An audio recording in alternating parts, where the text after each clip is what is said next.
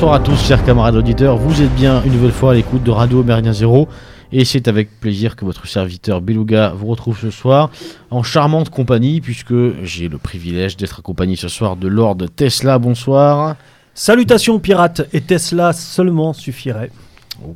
Tesla seulement, alors. Et Je évidemment, ne suis point anglois. Jamais, jamais une émission sans le fidèle camarade Foxley. Bonsoir Foxley. Juste Fox euh, suffirait. Enfoiré. Juste Allez, Fox. Alors, ce, je ce suis- soir, ce soir, on a des scoops. Alors, mesdemoiselles, Moi, ce je, soir, attends, je suis sous pression là. J'ai le binôme euh, de la- des astuces des gabiers là, de la superbe chronique. Et euh, il est pris en étau. Ouais. Il est pris en étau. J'ai j'ai la pression là. Quel honneur. Et alors, euh, ce soir, on aura des révélations, euh, mesdemoiselles, mesdames, peut-être messieurs d'ailleurs. On aura des révélations ce soir avec Tesla à vous faire sur Foxley, mais on y reviendra un peu plus tard. Voilà, cela, Je cela suis ne nous. d'avance fatigué. Bah non non, moi je pense qu'on peut le faire tout de suite. euh, Ah, tu, tu veux qu'on le fasse tout de suite? Bah oui, en fait, Bon, non, allez, mais on tout simplement, je, je, je, je tenais, euh, bah, je fais un petit, un petit clin d'œil à Un une, petit- audi- une auditrice que, voilà. à une auditrice que j'ai rencontrée euh, dans Paris, vraiment par hasard, euh, au hasard d'une conversation dans un Dans un sur, métro Dans un une métro, terrasse, non non, sur une terrasse. Terrasse.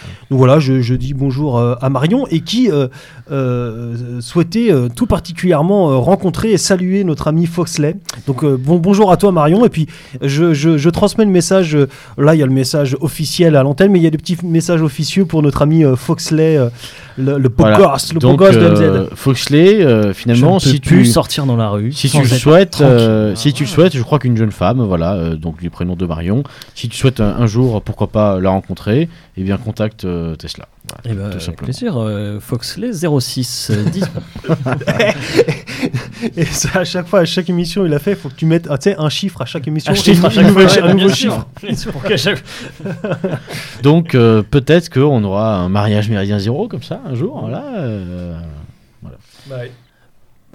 J'espère. Ah oh, oh attention attention à bon entendeur salut. Alors le sujet ce soir c'est pas les amourettes euh, de Foxley. Je vous rassure chers auditeurs. Trop long, trop long. trop long, beaucoup trop long. On pourrait faire une émission en 10 parties, euh, 10 fois 2 heures. Bref, passons. On va attaquer ce soir un sujet qui est euh, assez léger d'ailleurs.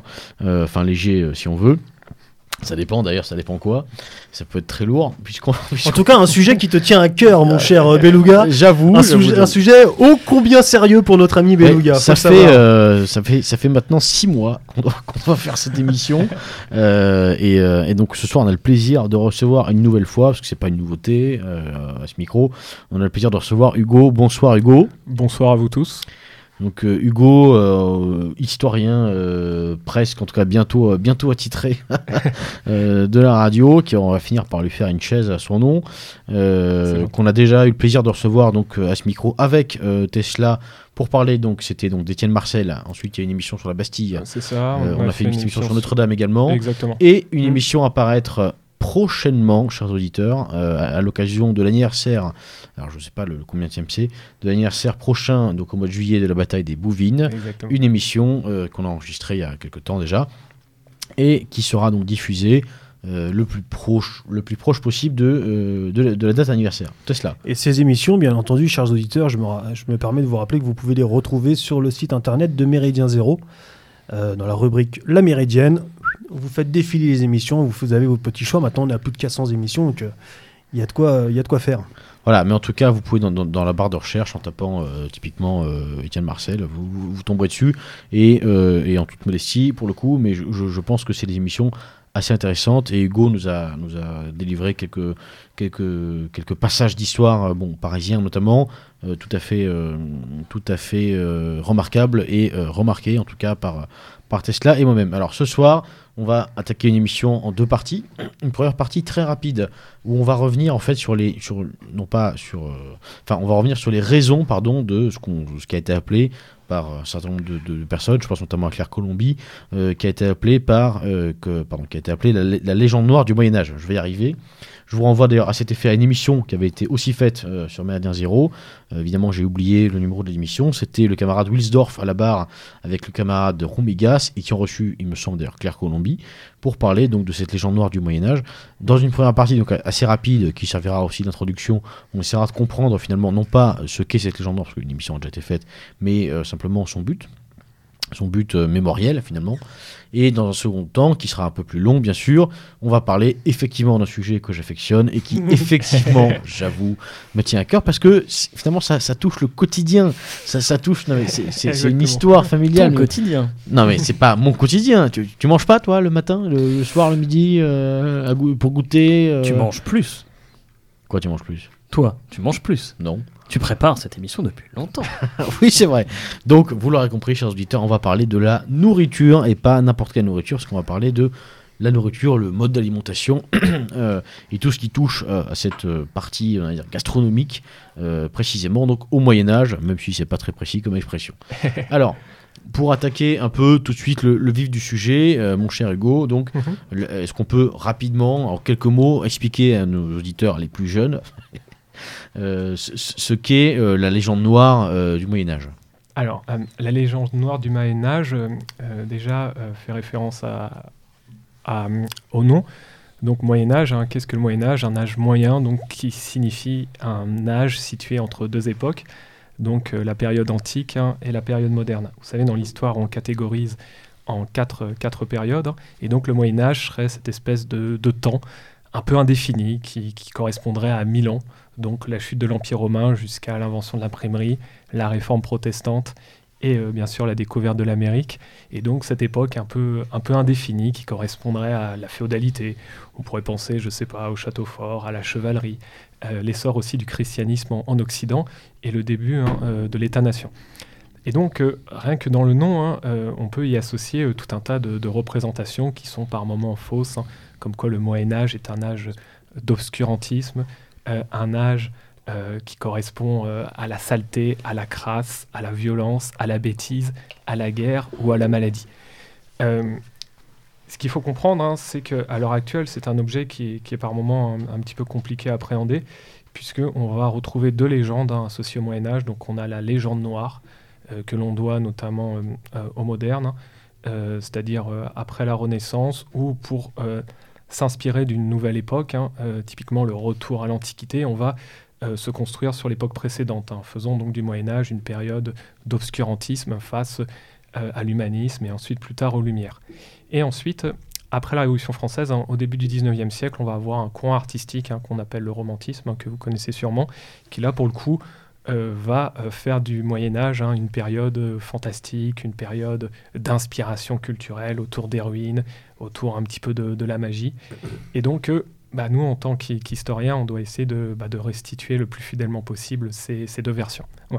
Euh, sachant qu'à l'époque, euh, à notre époque, le Moyen Âge a, une situation un petit peu ambivalente, parce qu'à la fois c'est une, époque qui fait quand même toujours rêver, notamment dans les cours de récré, qui fait aussi rêver, euh, notamment dans, la culture contemporaine, ce qu'on pourrait appeler la, pop culture. Il fait voir le succès de, séries comme Game of Thrones ou encore de films plutôt typés Heroic Fantasy. hein. J'ai notamment en tête bah, Le Seigneur des Anneaux, mais aussi effectivement une période qui passait une certaine, euh, voilà, une- un certain moment euh, considéré comme comme une référence euh, d'inculture, de violence, de saleté, ce qui n'est pas ce qui n'est pas tout à fait le cas. Donc là, euh, aujourd'hui, notre On le verra d'ailleurs euh, tout au long de l'émission. voilà, c'est ça. Donc en fait, c'est le but un petit peu de, de ce genre d'émission qu'on pourrait baptiser, voilà, un petit peu sobrement pour pour faire référence à de, de grands historiens comme En, en toute simplicité, euh, Voilà, explication sur le Moyen Âge. Ouais, voilà, où on disait une, une histoire culturelle du, du Moyen Âge, une histoire symbolique du Moyen Âge, c'est-à-dire en fait euh, à la fois euh, dé- dégrossir le mythe autour de cet objet et aussi le rattacher notamment à une époque de par tout un tas de d'éléments qui pourraient correspondre à la vie quotidienne et notamment là aujourd'hui ce serait bah, l'alimentation, la cuisine. Alors, avant de passer à, Ouais. à- à ça, merci euh, Tesla pour les bruitages.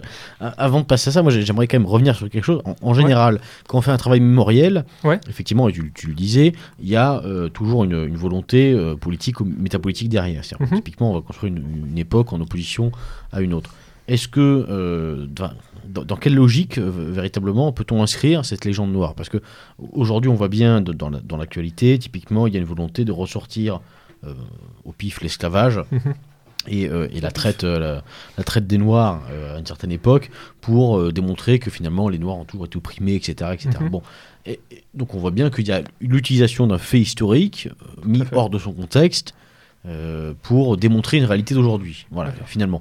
Alors, dans cette perspective, à quoi sert le Moyen Âge? Est-ce que c'est un moyen de dire aux Européens, euh, bon, bah, finalement, euh, vous qui vous prétendez euh, si brillants, etc., votre histoire, il y a quand même eu mille ans, euh, entre guillemets, de pause, vous n'avez Mhm. jamais évolué, Ouais, en- entre Clovis et euh, Louis XIV, il s'est rien passé. Mhm. Je schématise un peu.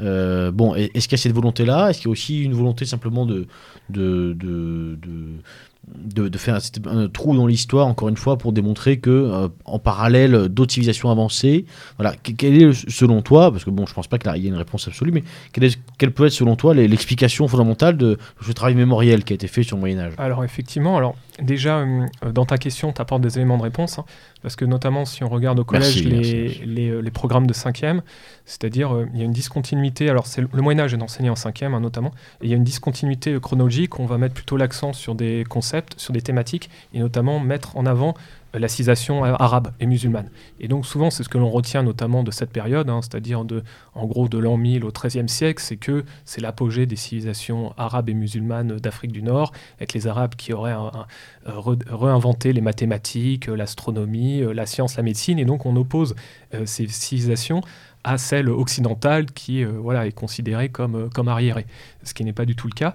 Euh, aussi, euh, ça c'est des éléments qu'on remet un petit peu en perspective plus tard, c'est euh, la manière dont le Moyen Âge est, est enseigné, est enseigné souvent de manière laïque, c'est-à-dire on a l'impression que le sujet euh, du christianisme et de la religion est quasiment tabou. Et je pense que d'ici quelques années, même, il y aura un, un souci à enseigner les croisades, alors que c'est bien plus complexe simplement que la volonté d'aller euh, d'aller dessouder euh, des, des sarrasins en, en Terre Sainte. C'est hein, bien plus complexe qu'une histoire de Tchétchène, Bien finalement. sûr, voilà. Et, euh, et donc, il y, a- il y a aussi effectivement ce- ce- cette, cette volonté-là où, comme on est dans une ère qui est, euh, qui est chrétienne, une civilisation chrétienne, bah, effectivement, à, l'heure actuelle, ça, ça peut gêner. Euh, autre élément aussi qui, qui peut gêner, c'est euh, cette forme d'unité euh, qu'on peut dire un petit peu identitaire. Voilà, le fait qu'on soit dans des, quand même dans des, dans civilisations qui soient assez qui soient peu brassées, qui n'est pas à l'heure actuelle comme ce qu'on le retrouve, c'est-à-dire ces éléments de cosmopolitisme, si on peut dire. Donc effectivement, il y y a vraiment une dimension que l'on peut dire idéologique, notamment dans la manière d'enseigner le Moyen Âge, du moins au collège-lycée et peut-être aussi un petit peu en primaire. Moi, pour ma part, je- si je puis me permettre, j'y vois quand même vraiment la patte de la République maçonnique. Mhm. Alors, après, après, après, euh, la- Il attaque. après, non, mais après le, après le, le- le- comment on dit, euh, la fin de la royauté en France, Mhm. il y a quand même euh, Napoléon, Napoléon III sous, sous le Second Empire qui, a, qui a réécrit ce qu'on appelle le roman de, de- de France, Mhm. et notamment et avec cette, c'est vraiment cette volonté de bah donc, bah comme, son, comme son nom l'indique, le roman de France, de romantiser Le roman national. l'histoire, Ouais, le roman national, romantiser l'histoire de France sans, sans oublier vraiment le Moyen Âge, même si c'est pas le Moyen Âge, mais euh, pour dénoter vraiment le- cette volonté de, de, de, de, re- de- de- de redonner aux Français euh, leur histoire. Il avait même prêté son visage à, à Vercingétorix. hein. Aujourd'hui, Mhm. quand on voit les statues de Vercingétorix, c'est le visage de Napoléon III. Mhm. Euh, mais je trouve que c'est- venu un petit peu après, où cette idéologie, comme tu, comme, comme tu le disais, qui pour moi euh, est vraiment l'idéologie euh, arrivée des, des- des Lumières, eff- ça. effectivement anti, anti, anti même, presque je dirais même, au-delà même de l'anticatholicisme, anti-spirituel. Mhm.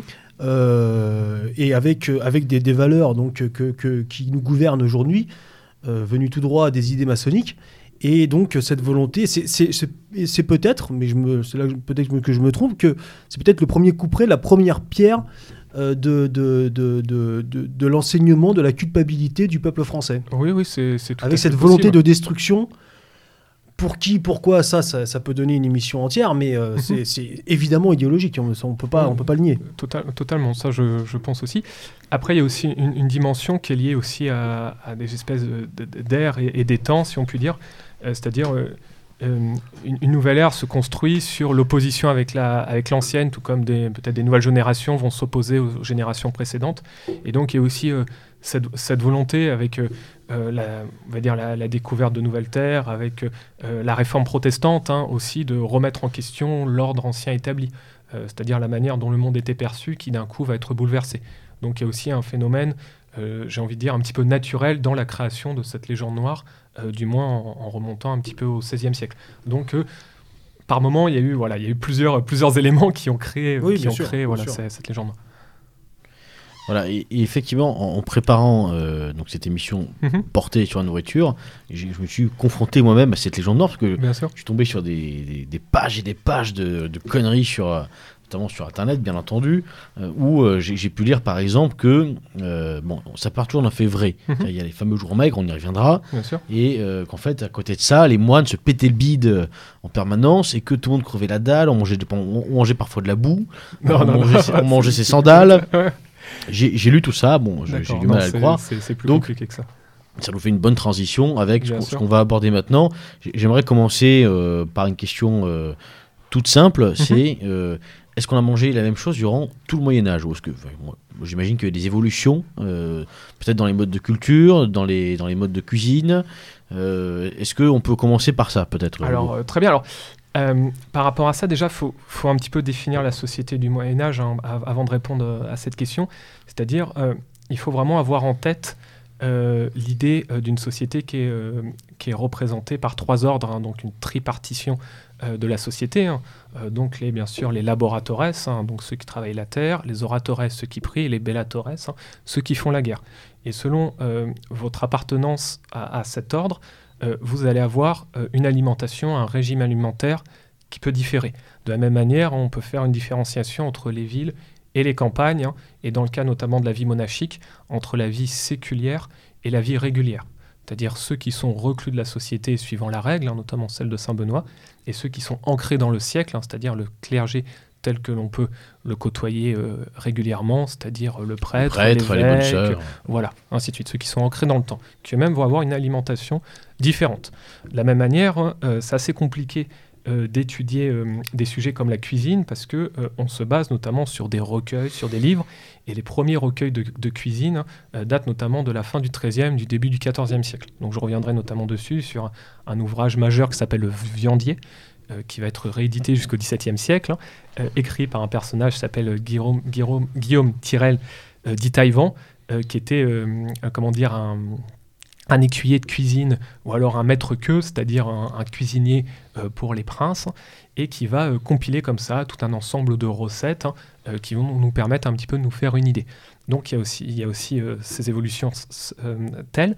Il y a aussi une évolution qui est liée notamment à la paix de Dieu, notamment au dogme, hein, ce qui fait qu'en fonction de certaines périodes, bah, l'alimentation va différer en fonction bah, un petit peu des, des contraintes hein, religieuses, comme on dit la pratique du jeûne, euh, la pratique euh, des journées maigres ou du pèlerinage. hein. on a aussi un les- petit peu cette évolution. Peut-être aussi d'un point de vue pragmatique les, les saisons simplement. Oui, simplement, voilà, exactement. Donc avec des périodes d'abattage, de salination. On pense notamment aux porcs. hein. Les porcs sont abattus euh, de la Toussaint euh, juste à Mardi Gras, parce que c'est une période où la viande peut mieux se conserver. Et euh, dès qu'il commence à faire un petit peu chaud, alors c'est dès qu'on commence à voir les mouches, bah, on arrête d'abattre les porcs parce que la viande se conserve mal et donc elle risque ensuite d'être contaminée. Donc on a aussi comme ça les saisons effectivement qui, rythment. Et puis comme vous l'avez dit, vous avez aussi des évolutions technologiques. hein. On pense par exemple au cas de la conservation du poisson. Euh, on a notamment euh, la salinisation autour du hareng ou ensuite de la morue qui vont être apportées par, euh, par des marchands hollandais, par des marins qui vont ensuite se répandre sur les côtes. Donc on a aussi un petit peu tous ces procédés. Donc effectivement, c'est bah, variable voilà, en, fonction, des époques et notamment dans, le principe un petit peu des livres de cuisine et des banquets. Ça, on retrouve surtout bah, d'après nos archives, hein, c'est à partir du XIVe siècle, donc plutôt à la fin du Moyen Âge.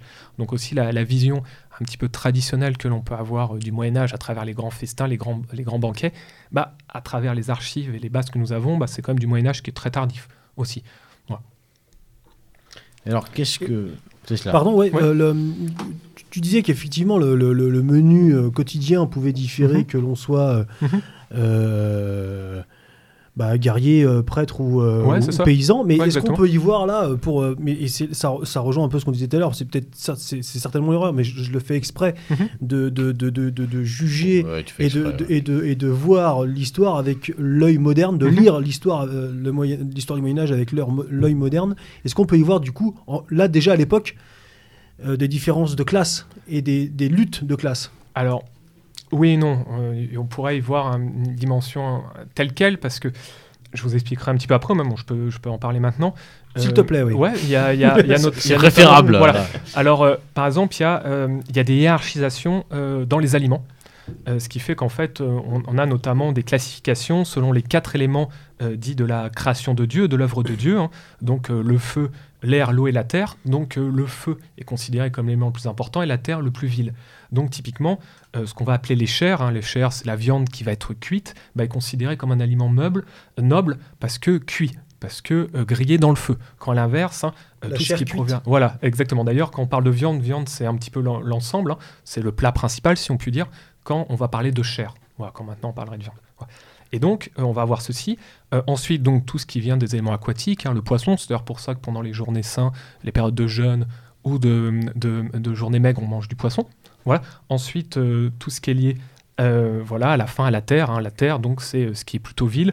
Euh, donc, par exemple, on a, on a comme ça des aliments qui sont vraiment réservés, on peut dire, un petit peu aux, plus pauvres ou aux, laboureurs, hein, qui sont par exemple les, oignons, voilà, ce qui provient de la terre. Ça va être les panais, ça va être les navets. Voilà, quand à l'inverse, hein, le blé, étant un aliment qui a plutôt tendance à s'élever, pourra par moment, notamment je pense au froment, euh, sera un aliment noble. on en fera du, du pain dit blanc, qu'on appellera le pain, le pain du roi. Et puis, puis le, Ouais. le- le froment, si, si je dis pas de bêtises, c'est aussi un, un aliment qui est très souvent cité dans le Nouveau Testament, Mhm. très souvent cité vrai, dans aussi. l'Ancien Testament aussi, dans Ah, les psaumes, euh, et, et mis un peu sur le même piédestal que le miel. Je Mhm. pense à des passages où on dit couvert de froment et de miel. Donc il y, a- il y a un côté effectivement un peu, un peu, un peu sain, un peu sacré. Voilà, ouais, ex- exactement. Et donc, euh, il y a cette idée-là. Par exemple, ouais, les nourritures grossières peuvent être l'ail, l'oignon, le poireau, euh, les racines, les navets, les raves, les panais, les carottes. Donc, tout ça, c'est plutôt réservé euh, au peuple. hein. Euh, quand à l'inverse, hein, euh, pour euh, bah, notamment la, les bellatores, la noblesse, ça va être des éléments associés à l'air. Donc, euh, les mets les plus prisés sont notamment des, des volailles. Ouais, et parmi les volailles, on va avoir des ronds, euh, on va avoir euh, du faisan. Voilà, qui est, qui est très très très apprécié. On va avoir euh, euh, comme ça des, des- des grands oiseaux Des poules. euh, des pans. Pas trop, non. On va Ouais. pas manger de poules parce que les poules, euh, on s'en sert notamment pour produire les œufs. D'accord. Euh, tout comme on va pas manger de bœuf parce que le bœuf est un animal de trait. On va pas manger. on mange pas de bœuf. Ah non, on mange très très très très peu de bœuf, hein, mais vraiment pas. C'est pas un aliment qui est mangé au Moyen Âge. On va pas manger de cheval parce qu'on s'en sert dans les champs. Euh, voilà, on s'en sert à la guerre. On va pas manger de mouton parce qu'on s'en sert pour la laine. Donc ce sont des animaux fonctionnels. hein. Et à l'inverse, Tu, par tu- exemple, pardon, mais tu n'y vois pas des raisons plus spirituelles à ça Uniquement pour des raisons fonctionnelles. Hum, ah, ça peut être compliqué de, compliqué d'y répondre. Alors, on peut avoir effectivement des, peut-être des éléments euh, spirituels. Je sais que le, le bœuf, c'est associé à l'évangile, hein, notamment. Donc, Mhm. euh, oui, aussi. ouais. Mais euh, il y a vraiment un côté fonctionnel. Hein. C'est vraiment une question, question fonctionnelle. Parce que non, symboliquement, voilà, le bœuf, bah, c'est l'animal on de va pas saboter les outils, quoi. Voilà, c'est exactement ça. C'est exactement ça. Tandis qu'à l'inverse, héron, grue, cigogne, cygne, pan, faisan. Voilà, Tout ce qui sont- sert à rien. Quoi. voilà. non, mais vraiment, et, et- et ce sont vraiment des, les, les- les mets, ce sont vraiment les mets les plus prisés parce qu'associés à l'élément air. Ensuite, donc comme je vous dis, les éléments eau, et à la fin, voilà, la terre, euh, ce qui est vraiment, euh, voilà, ce qui est vraiment bas, quoi. Et, et l'intervention de la chasse ici n'a rien à voir, c'est-à-dire que potentiellement les animaux qu'on va manger qui sont nobles, c'est ceux qu'on chasse par exemple. Et... Il y a aussi effectivement cette symbolique, hein, notamment dans le cas de la noblesse, il y a la pratique de la chasse hein, qui est considérée voilà, comme, comme une, bah, voilà, une activité sportive, qui est même une passion. hein, euh, voilà, effectivement, la noblesse chasse Ça, quand ça ne pas part pas en guerre. Voilà.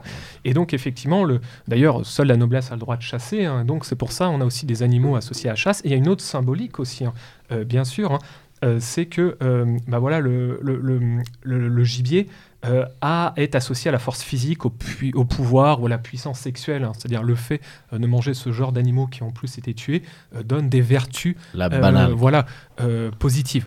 De la même manière, hein, si on parle un petit peu aussi un petit peu de, de la viande, c'est considéré comme une médecine. C'est-à-dire notamment des personnes qui sont en mauvaise santé, qui ont des problèmes de santé, on leur donne notamment de la nourriture, de la viande. Et c'est l'une de- des exceptions dans la vie monachique hein, qui peuvent permettre notamment aux moines euh, de, manger, euh, bah, de manger ce qu'on pourrait appeler de la viande. hein. C'est en cas de, mauvaise santé, euh, on leur prescrit de la viande.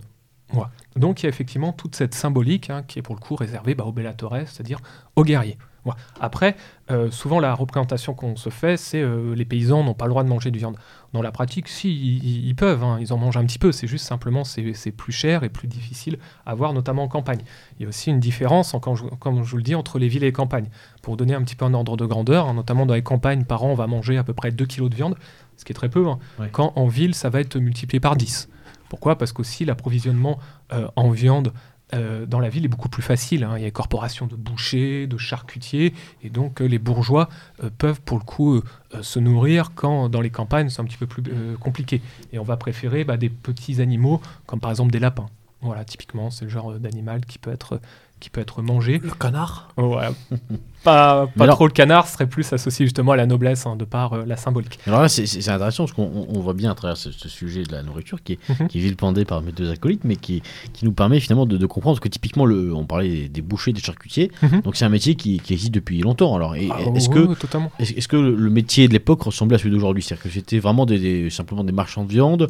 Est-ce que c'était aussi peut-être des éleveurs? Euh, Comment ça, comment ça, Est-ce qu'il y avait des maquignons du coup? Parce que Mhm. c'est la question d'après. Enfin voilà. Ah ouais, ouais, totalement. Bah, alors déjà, ce qu'il faut comprendre, alors, je peux donner notamment l'exemple à Paris, c'est que euh, la corporation des bouchers avait un, un espace qui lui était réservé, et notamment, bah, je ne sais pas si vous connaissez, c'était à côté de l'église Saint-Jacques dit de la Boucherie, hein. donc c'était le quartier des bouchers où tous les bouchers se retrouvaient ici. C'est euh, où maintenant ça Euh, là maintenant, c'est à Tour Saint-Jacques, c'est alors ça doit être dans le premier arrondissement, c'est entre l'hôtel de ville et les Halles, hein, Ouais, pour résumer. ouais. Voilà, c'est ça. C'est à côté de la rue de Rivoli hein, et de la rue Saint-Jacques. Donc c'est croisement rue de Rivoli et rue Saint-Jacques, vous pouvez pas louper. Et donc euh, euh, bah, les bouchers avaient leur propre, euh, comme ça, leur propre quartier associé. Avant, il y a les bouchers, maintenant, il y a les bouchons. voilà, exactement. Ah, c'est drôle, Tout ça. à fait ça. Ils avaient d'ailleurs Oh. une- langue spécifique, je crois qu'on peut voir dans certains encore maintenant, dans certains restaurants des halles. Voilà, c'est ça. Alors notamment, ouais, ouais, il y avait la, y corporation avait la bouchère. langue de bœuf. avait- voilà. non, non, notamment, il y a, il y a un, un restaurant qui est à côté des Halles qui s'appelle le Louchében. Et Louchében, Ouais, effectivement, c'était associé à la langue des bouchers. Mhm. Euh, Il y a tout un tas de mots qui viennent de là, euh, notamment le mot larfeuille, par exemple. hein. Mais ça, c'est plus tard. hein, Ça, c'est plus. Ça- ça vient de là, c'est- le- c'est- bien plus ça, tard, c'est ça après. Ça, vient de là aussi l'expression loucher Je suis pas sûr. Non. Mais effectivement, il y avait euh, les Louchében et ils avaient effectivement tout, tout, un, tout un dialecte, tout un argot. Voilà. Bah, c'est peut-être ça. hein. Euh, ouais.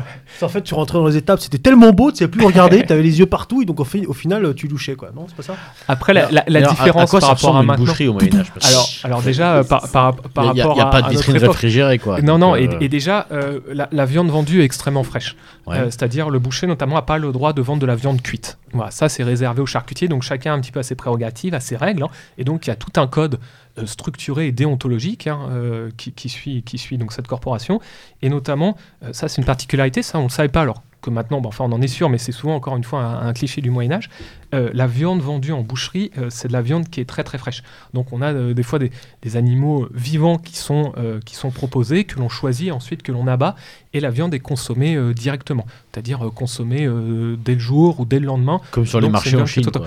Bah, si on peut dire, euh, ouais, pourquoi pas. Non, mais par exemple, quand, tu, quand tu- ouais. quand tu manges certains crabes euh, dans des restaurants aujourd'hui, même en France, Ouais, ouais, c'est ça. Tu, les- tu le choisis dans l'aquarium et voilà. Je sais pas, moi j'avoue Ouais. que j'ai pas, j'ai pas les moyens. on moi. fréquente pas les mêmes restaurants. Oh Monsieur si. Tesla. euh, oh. ça rapporte. Ap- ouais, après- ça sent bourgeois, les Américains. Voilà. hein. Ah, écoutez, ça, euh, écoutez, ça- savez-vous tu, tu notamment- demanderas à Marion, on le connaît. euh. Alors, à votre avis, quel est l'animal le plus mangé au Moyen-Âge hein, Celui qu'on trouve notamment dans les boucheries, c'est Le le, chat cochon. hein, Non, c'est Ah, le, le porc, hein, bien sûr. C'est le porc, parce que comme je vous dis, il y a tout un tas d'animaux que l'on ne mange terre. pas. Ouais, alors, ce qu'il faut savoir, c'est que hum, normalement, les animaux en- à quatre pattes étaient euh, considérés comme, euh, comme impurs, hein, notamment euh, par l'Église. Mais à partir du XIe siècle, on va, on va de nouveau en manger. Et, et dans le cas, bon, ouais, dans ça, voilà, c'est notamment voilà, c'est notamment le corps et le cochon. Et comme je vous dis, on, on, l'a- on- on l'abat euh, de, euh, bah, de la Toussaint jusqu'à Mardi Gras. Voilà, donc il y a une Ça, ça, ça particulière.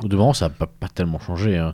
Dans les traditions euh, campagnardes Mhm. françaises, moi j'ai le souvenir de mes grands-parents qui étaient éleveurs, on abattait le cochon à la Toussaint. Bah ouais, Voilà. c'est ça, exactement. C'est des traditions qui perdurent. Et on s'en sert aussi un petit peu bah, euh, pour plusieurs aspects, notamment pour donner un petit peu la graisse en période d'hiver. Donc à cette époque-là, le beurre n'existe pas. Donc on se sert du gras, notamment du saindoux. Voilà, donc c'est énormément. Mmh. C'est énormément. On se sert aussi un petit peu du lard que l'on met dans un potage, dans un bourré, ou aussi euh, que l'on garde notamment euh, euh, bah voilà, pour, tenir l'hiver. Donc c'est le, cochon sert aussi beaucoup, beaucoup à cela. Après, c'est une viande qui est, qui est donc jeune, qui pourrait à l'heure actuelle être compliquée à manger. Souvent, la viande, avant de la manger, on la fait bouillir. Donc en fait, ça permet un petit peu de la nettoyer, De la de la- tendrir aussi. la laver, la tendrir, et après, seulement une fois que la viande est bouillie, soit on la fait griller, soit on la découpe, ou choses comme ça. Donc il y a aussi euh, euh, cette, pra- cette pratique-là. Voilà. Alors après, quand on parle d'alimentation, il y a forcément euh, voilà l'alimentation auquel on pense et qui est, bah, voilà, qui est très représentatif de cette époque, c'est le pain. Voilà, le pain, c'est vraiment la base de l'alimentation. C'est-à-dire le pain, on ne peut pas le louper et à chaque repas, euh, on a du pain. Voilà, on a même une manière de déguster le pain qu'on appelle le tranchoir. Alors peut-être que vous connaissez, vous êtes peut-être déjà allé en fête médiévale ou autre. Vous savez, c'est une grande tranche de pain euh, sur lequel on met par-dessus des, des condiments, des objets, des choses comme ça. Donc Petit ça, sandwich, aussi- quoi. Voilà. En fait, c'est le pain euh, quasiment remplace l'assiette. euh, on le et laisse. dit souvent que ça remplaçait l'assiette. Voilà, ouais. c'est ça. Et après, on laisse un petit peu les miettes. Alors, ce qu'il faut savoir, c'est qu'encore une fois, cela dépend euh, de notre, bah, Oh, de les notre barbares. ordre. hein. Voilà. Oh, les Euh, barbares Notamment euh, bah, euh, dans les campagnes, on va manger plutôt du pain de seigle. hein. Ça, c'est vraiment la base, hein, du pain de seigle, du pain d'orge. hein. donc, ce serait un peu du pain complet. Quand le pain de froment, qui est très riche en gluten, hein, qui est blanc, qu'on appelle le pain Mm. du roi, donc qui est plutôt euh, du pain associé, voilà, associé à, comme, comme vous l'aviez dit à l'Ancien peu plus Testament. classe, quoi. ouais, Voilà. Ça, on le retrouve plutôt hein, euh, bah, dans la noblesse.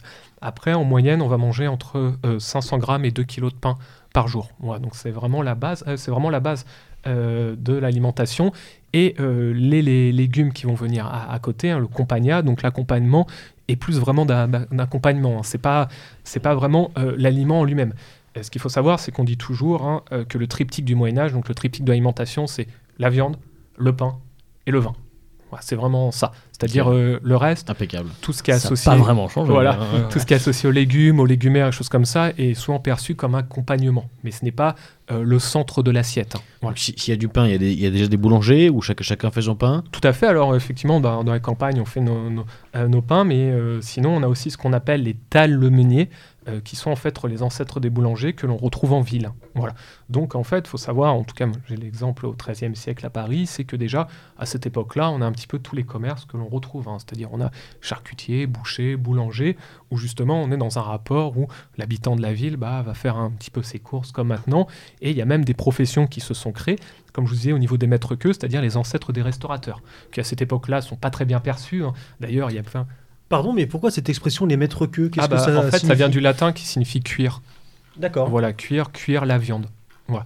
Donc c'est pour ça on parle de maîtres queues. En fait, ce sont les maîtres de cuisson. Voilà, ce sont les ancêtres euh, des. Pas les maîtres que, quoi. Rien à voir avec Laurent Ruquier. Quoi. Voilà, c'est ça. Exactement. On Il pense l'a préparé celle-là, il l'a J'ai préparé. hésité. là. Vincent Madoum, si tu nous écoutes. on, on- on par- on par- on par- on parle aussi euh, euh, d'écuyers de cuisine. hein, voilà. Mais les maîtres queues sont, sont les ancêtres des restaurateurs. Alors, ils sont pas forcément très bien perçus au Moyen-Âge. hein. Souvent, on les décrit un peu comme colériques, comme radins, parce que c'est pas forcément très bien vu comme ça d'acheter sa nourriture toute prête. Ça n'a pas changé que- les restaurateurs radins. plutôt euh, que de la surtout à faire Paris, soi-même, quoi, voilà. Salut Auvergnat Et, rien à voir avec du coup l'imaginaire des par exemple des tavernes ou des choses comme ça qu'on retrouve d'ailleurs comme tu disais dans euh, Ouais. dans l'heroic fantasy Ah, euh, si, si, fois. pour le coup, les, les tavernes se, se développent. hein. On retrouve ceci. Donc, effectivement, on y achète du vin, on y achète euh, de la bière et on y achète du repas. Et euh, bah, je, reviendrai, je reviendrai un petit peu dessus euh, tout à l'heure. hein. Je, ferai, je ferai un petit point là-dessus. Merci. Mais ouais, ouais, si, si. Bah, d'accord. Ouais, ouais. Et comme je vous dis, c'est c'est vraiment une profession qui va, qui va se développer. Euh, L'autre, euh, donc, euh, euh, quand s'appelle l'autre ordre dont je vous ai pas encore parlé, c'est euh, bah, donc les oratores, hein, comme je vous dis. Alors, il faut différencier le clergé séculier et le clergé régulier. Euh, les religieux séculiers, donc comme on a dit, les curés, les prêtres, les évêques. Excusez-moi. Coronavirus Alors, chers auditeurs, nous avons tous mis un masque. hein. Il n'y a pas de problème. Faut voir vous ça Donc voilà. C'est vraiment pas très pratique avec le masque. hein. Euh, donc, comme je vous disais, bah, ils ont en fait la même alimentation un petit peu que, que les que les C'était très, très Que les utile autres voilà. et, Par- euh, Pardon Hugo, pardon. Donc Hugo, les, vas-y. les- les séculiers, donc en fait, ont la, ont la même alimentation, euh, j'ai envie de dire un petit peu que, que tout le monde, hein, dans la mesure où ils peuvent manger de la viande, sauf pendant les jours de maigre.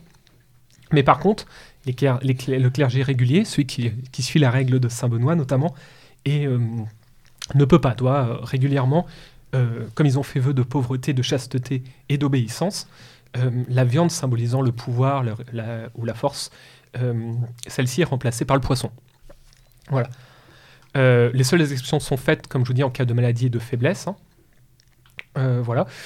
Euh, Qu'est-ce que je peux vous dire ici Au niveau de, du moment, à quel moment mange-t-on? Alors notamment chez les moines ou dans le clergé, on prend un premier repas, une première collation vers midi, qui se compose d'un potage de fèves, de ragoûts de légumes, parfois de fruits et, et des œufs, et euh, aussi du fromage, hein, du pain et du vin. D'ailleurs, de nombreux monastères vont se spécialiser euh, dans l'élaboration de fromage. hein. Je vous expliquerai aussi pourquoi le fromage, quelles sont, Je- quelles je sont ses vertus. Voilà, on a bah, le maroilles, par exemple, hein, ou le roquefort, qui était fait en, Maroilles, si On tu a- nous écoutes. un monastère à l'origine. Et ensuite, on a le second repas euh, qui est souvent observé après l'office des vêpres. Donc c'est euh, 18 souvent- heures. Voilà, c'est ça. Voilà, donc c'est le début du soir. hein. Alors l'hiver, c'est par exemple au coucher du soleil, après le coucher du soleil. Et donc on suit un petit peu comme ça, on suit ces règles. hein. Et euh, notamment en période de jeûne, normalement, il n'y a qu'un seul repas euh, qui est euh, justement au niveau des vêpres et qu'on va, au fil du temps, mettre plutôt dans l'après-midi. D'où le mot d'ailleurs, si vous savez, en anglais, afternoon, donc c'est après le jeûne. hein. donc c'est-à-dire l'après-midi, c'est la rupture du jeûne. Voilà. Donc ça, c'est ce qu'on retrouve un petit peu dans la vie monastique. Mais euh, comme je dis, la société euh, médiévale est euh, rythmée par le calendrier, par la liturgie. Et donc, on a comme ça tout un tas de, de périodes où on suit le carême de manière très stricte. hein. Donc, pas de viande, pas de matière grasse. Bah, le carême, c'est, si, on, sucre. si on la joue, c'est du pain et de l'eau. Quoi. Voilà, C'est- ça exactement. Et aussi, bah, on, on suit les vendredis saints, on suit certains mercredis saints. On- en, en gros, on se retrouve avec une année composée quasiment de plus d'un tiers euh, des jours qui sont des jours consacrés aux jeûnes et aux journées maigres, euh, ce qui fait en fait de l'alimentation médiévale euh, assez bonne pour la santé, parce qu'on fait attention à ne pas mélanger lipides et glucides, on, obs- on observe des, donc journées de carence, et puis aussi l'homme du Moyen Âge est quelqu'un qui se dépense beaucoup, euh, qui marche beaucoup. Il y a vraiment cette pratique aussi du, pèlerinage, hein, notamment à Saint-Jacques-de-Compostelle, où, chaque année, c'est plus de 500 000 pèlerins qui vont à Saint-Jacques. Donc il y a aussi toute cette, pratique euh, dont l'alimentation est liée. D'ailleurs, le fromage vient aussi de là. hein. C'est l'idée bah, notamment de nourrir les pèlerins. Donc euh, voilà, du lait fermenté qu'on peut ensuite transporter, qui permet d'apporter un petit peu tous ces éléments. Il y a la pratique aussi de, qu'on s'appelle des amandes, de ce genre de produits, Les fruits fruits, secs, et autres, ouais. voilà, les fruits secs qui vont euh, permettre justement aux pèlerins euh, de tenir hein, euh, pendant les longs jours de marche. Donc on a aussi une alimentation qui, qui va s'adapter en fonction de la, de la vie de pèlerin et de la vie, de la vie quotidienne religieuse, hein, qui est très importante. Donc ça aussi, c'est quelque, chose à- quelque chose à noter. Et comme je vous dis, le poisson est extrêmement apprécié. Alors à l'origine, on va manger beaucoup de harengs, surtout de la morue au- aussi, et pas mal aussi de, de poissons d'eau douce. hein, voilà. Donc euh, de la truite, par exemple, qui est, qui est très très appréciée.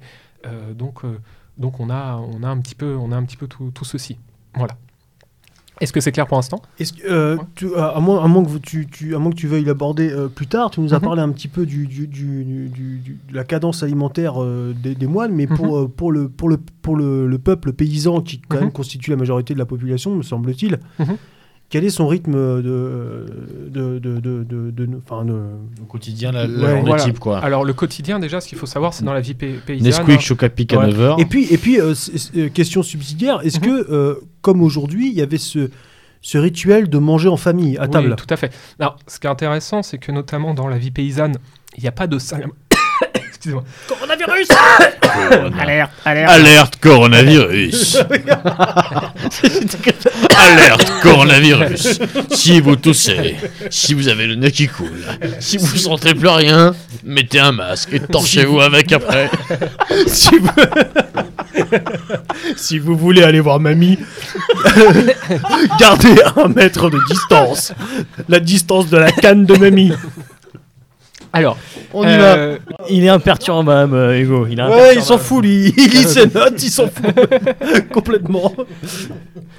alors, euh, Parce, qu'il- parce que c'est parce qu'il a la coiffure du, euh, du moine Shaolin, c'est pour ça qu'il y arrive. Exactement, c'est tout à fait pour ça. Voilà.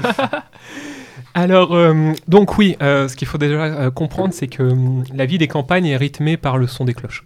Voilà, donc en fait, euh, euh, il n'y a pas la notion du temps euh, est définie euh, par les différentes, euh, voilà, par les différentes offices. Donc, on dit, par la messe, euh, par les vêpres, par les matines. L'Angélus à midi. Voilà, exactement. Donc en fait, on, on va rythmer aussi euh, notre alimentation euh, à ce moment-là.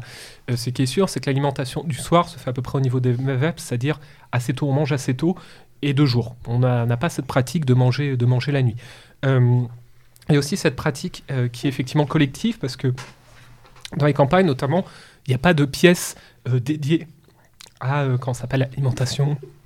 Il n'y a pas de cuisine, il n'y a pas Oui, de salle c'est en fait la, la, la, la maison, c'est une grande pièce, quoi. Voilà, exactement, c'est une pièce commune. Donc euh, on, mange, on mange en commun parce que c'est ce lieu de vie. Et euh, dans les campagnes, toute la vie se fait en collectivité. Il n'y a pas cette notion d'individu où on va manger tout seul, où on va s'isoler. Donc effectivement, la, vie est, est- est collective. Voilà. Euh, donc on a, euh, voilà, enfin en espérant répondre à, à la question, on a, on a Donc c'est quoi C'est quand même c'est plutôt deux repas par jour quoi en gros voilà, grosso c'est modo. ça. Voilà, exactement. Donc on a un petit peu comme pour Avim Chic, on a souvent le, le repas du, du midi et on a le, le repas mais du soir qui est, qui est assez tôt. Voilà. Mm. D'ailleurs, euh, euh, petite anecdote, euh, vous savez, on parle de déjeuner, on parle de dîner et à l'origine on parlait de souper. Mhm. Voilà. Mhm. Et en fait, le petit déjeuner est une notion qui a été euh, inventée à l'époque moderne avec euh, la noblesse qui voulait se démarquer du peuple et donc qui va décaler. D'ailleurs, en Suisse, ça n'a pas changé. On parle toujours de déjeuner, Ouais. euh, dîner, souper. Voilà. Et normalement, le déjeuner, en fait, devrait être le matin. Voilà.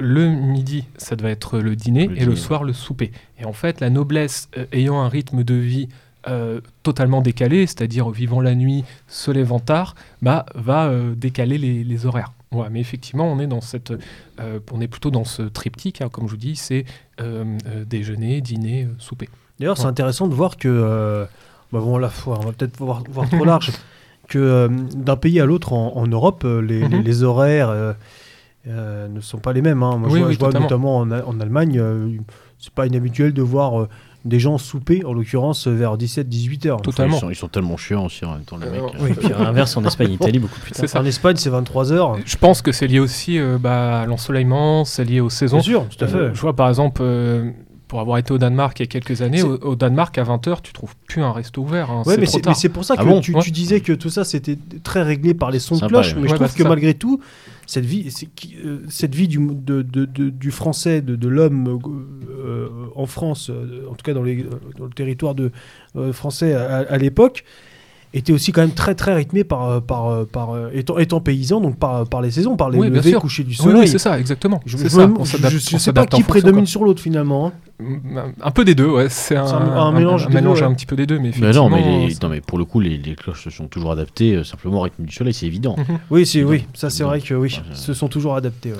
Et, et- Ouais, très bien adapté. et rien de, de choses. Euh, non, non, non, non, non, ça je suis pas d'accord. Si, si, si, tellement bien adapté que presque, presque supplanté. Tu vois, bon, bah, pa- passons, passons, passons. Ah oui, oui, mais ouais, en coupant des têtes, c'est toujours plus simple. hein. Et, et rien de choses sucrées, par exemple, je pose peut-être une question bête, mais pas de. Non, euh, alors, pour les choses sucrées, si, si, euh, alors, je, je vous donnerai un petit Ouais, peu bah oui, un je- des exemples. Alors, les, les choses sucrées, on les retrouve notamment dans, dans les festins ou dans les repas de, dans les repas de fête. hein. mais Euh, pas du tout sur le repas, euh, on va dire, lambda du. Pas spécialement, non. Il y a quand même une alimentation qui est assez régulière, hein, dans le sens où on varie peu d'alimentation, on reste sur du céréal, comme je vous dis, accompagné, euh, comme je vous dis, des fois de, de donc ça va être un, brouet, ça va être une espèce de soupe. Euh, des fois aussi, on, trempe euh, le pain dans le vin, donc ça c'est une pratique qui est, très courante, hein, tremper euh, donc son pain dans la soupe, dans le brouet, et souvent même euh, le, le soir on mange les restes euh, du matin et du midi, quoi. Donc euh, il y a un petit peu cette continuité avec un plat qu'on fait mijoter en continu parce qu'aussi ça permet d'apporter la chaleur hein. notamment donc on a un peu ce- cette idée de, de brouet qui mijote en continu parce qu'il est lié à ceci et donc euh, c'est un espèce de, euh, de plat qui se répète quand même assez régulièrement alors on, peut manger aussi des fruits mais ça dépend aussi de la cueillette ça dépend des, des saisons donc c'est pas non plus une pratique qui est, qui est la plus répandue c'est-à-dire euh, tout le monde ne mange pas des fruits hein. et pareil euh, notamment pour, pour le sucre hein, parce que le sucre n'est pas utilisé le seul euh, aliment qu'on utilise pour sucrer c'est le miel hein, bien sûr c'est le miel. Et le miel, on va plutôt le mettre. Alors, on peut le mettre dans des plats, hein, on peut le mettre dans certains plats. Dans le viandier, il y a des recettes à base de miel, mais on le met aussi surtout dans le vin. Donc ça, le miel, c'est quelque chose qu'on fait dans le vin, parce que le vin est énormément consommé. Parce que le, vin qu'on buvait à l'époque ne ressemble pas, grand, pas, pas tellement au vin qu'on boit aujourd'hui. Bah, c'est un vin qui est déjà beaucoup plus léger. hein. C'est un vin qui doit être entre 5-6 degrés maximum. Hein. C'est pas comme nos vins qui sont à 12-13. hein. Et aussi du vin, on en boit beaucoup. On en Ça, boit c'est, beaucoup. c'est très récent d'ailleurs, des vins à 12-13 degrés. Ouais, parce que totalement. même euh, avant-guerre, euh, Bien euh, sûr. bon, déjà, parfois, il leur arrivait de foutre de la flotte dedans, mais c'était des vins beaucoup, beaucoup plus Ça, légers. c'est exactement, ça, quoi. Ouais. Non, mais totalement, ça, des vins qui peuvent être un peu clairs et autres. Alors, on a notamment, on a le clairé et on a surtout l'hypocrase. Voilà, donc, ça, c'est euh, l'hypocrase, c'est un mélange hein, de vin et d'épices. Je vous donnerai la recette tout à l'heure. hein. Donc, en fait, on prend du vin. Pardon, excuse-moi, je voulais pas t'interrompre, vas-y, vas-y. Euh, en fait, euh, à cette époque-là, on n'a pas de grand cru. Donc voilà, le concept de grand cru n'existe pas, même si on sait qu'il y a des régions qui sont quand même plutôt propices au bon vin. On pense notamment à la région d'Aquitaine, hein, Bordeaux, ou encore la région d'Auxerre. Donc il y a, y y déjà un petit peu cette, euh, cette- cette dimension-là. Mais euh, le vin est vraiment consommé euh, quotidiennement. Alors, si on, on consomme du vin, alors des fois, on pourrait avoir des explications comme quoi c'est euh, pour purifier l'eau et pour les propriétés antibactériennes.